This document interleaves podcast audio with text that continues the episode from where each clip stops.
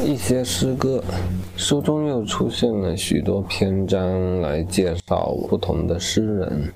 我也不打算每一个单独的当做一个篇章，但又觉得对这些作者做一个简要的描述是有必要的。下面就分别简短介绍一下苏轼。苏轼的特点是儒释道思想的融合，乐观阔达的人生态度，诗词文皆代表了两宋的最高成就。李清照，最著名的女词人。以婉约为风格，语言清新，多用白描。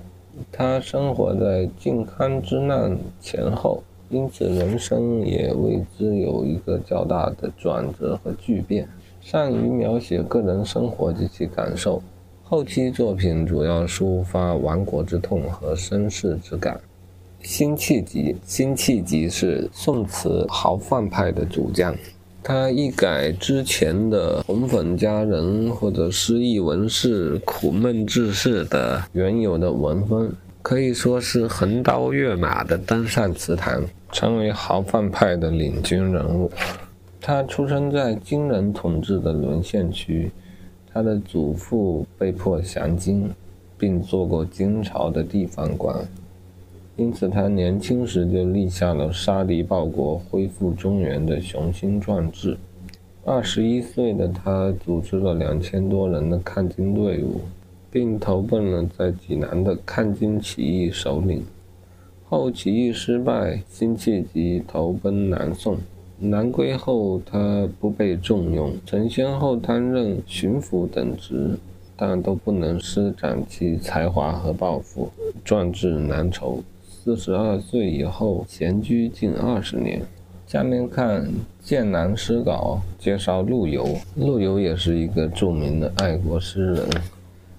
从出生年月看，他比辛弃疾大概长个十五岁。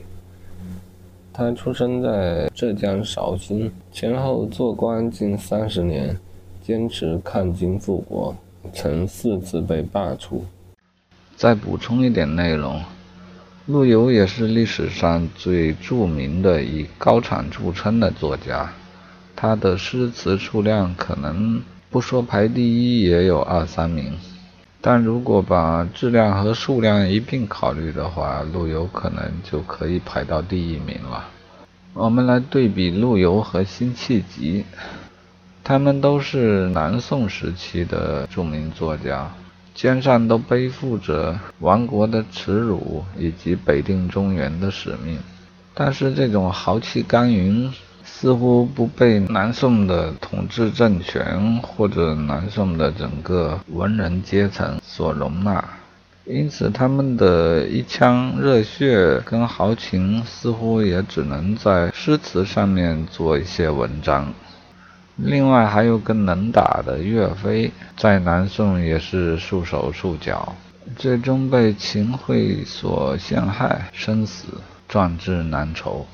我们看到南宋的经济之发达，南宋的文化之昌盛，而且南宋的文化也不光是靡靡之音，也有陆游、辛弃疾、岳飞这样的豪放且爱国的文风。但为什么就是不能打，一触即溃呢？